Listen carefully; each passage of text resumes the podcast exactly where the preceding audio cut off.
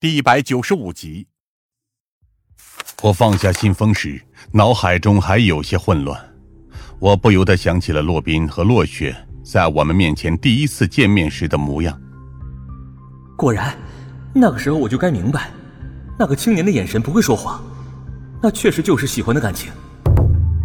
夏灵薇则是稍微错乱了一下，随后便缓了过来。其实这也说得过去吧，毕竟有这么多人喜欢洛雪。就算是他学生也不例外。确实不奇怪，奇怪的是，洛雪为什么要单独将这封情书保存起来，而且还是刻意锁起来？这只能说明一个可能：洛雪自己也很重视这封情书。夏灵薇露出了吃惊的表情。你是说洛雪喜欢上了洛冰吗？这只是一种可能而已。我凝重的说道。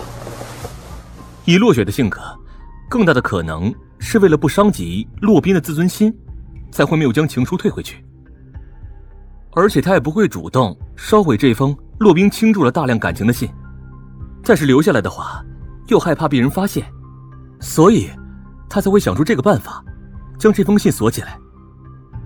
我紧握着那封情书，脑海中已经划过了无数种可能，但是夏灵薇依旧不认为。这是什么问题？所以这貌似也能说明为什么当洛冰知道洛雪是杀人凶手时，会直接情绪崩溃。不，任何事件都不是单独产生的，而是关联在一起。我深吸了一口气。举个例子，如果你是写情书的人，当你的暗恋对象收下了你的情书，却没有回音时，你会做什么？夏灵薇疑惑的皱了皱眉。通常而言，没有回音，不是就说明没戏了吗？这是一般人，而落雪众所周知，是会将其他人的情书退回去的，但是这封却没有退回去，这对于洛宾而言，意味着什么？夏灵薇这才恍然大悟。啊，洛宾会认为自己才是有戏的那个，所以会继续展开追求。没错，所以这里肯定还有其他的情书。我蓦然站了起来，环顾着整个办公室，试图去观察那些之前我没有注意到的地方。随后，在书架边缘的一个不起眼的角落里，我发现了一本格外膨胀的书籍大部头。当我试着取下那本书时，还能感受到封面上沾染的灰尘。只有封面。而侧面却干净的很，恰恰说明这本书最近被取出来过，而且还是被经常取出来。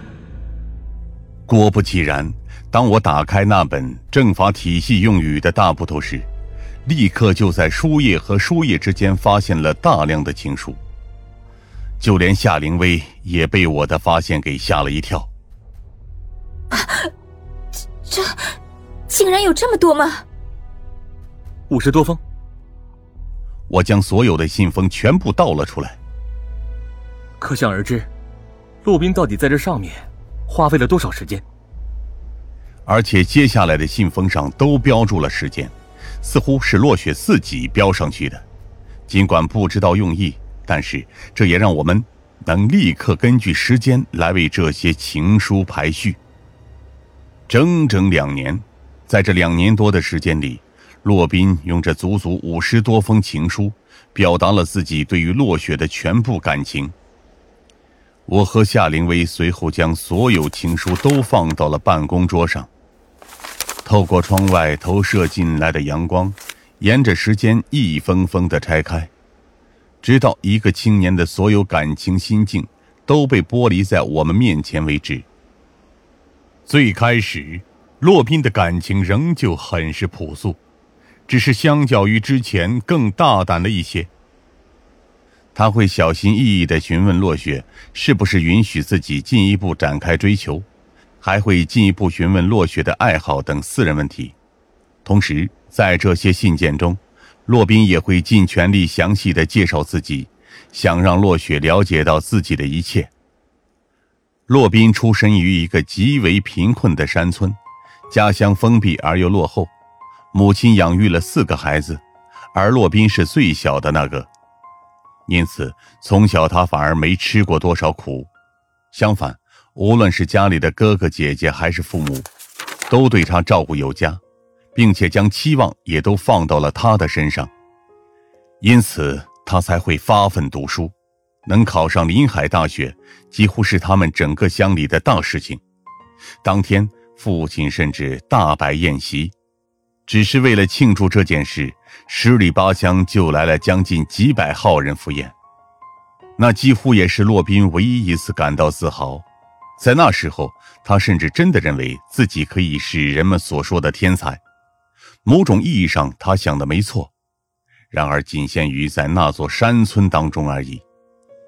直到来到 C 城，进入临海大学之后，洛宾才知道自己曾经的自大是多么的可笑。任何同学和舍友几乎都比他出色，或许是能力，或许是运动，或许是家境，或许是口才。总而言之，各方面都显得不出色的洛宾，迅速就成为了一个蟑螂人，只能感觉自己一文不值。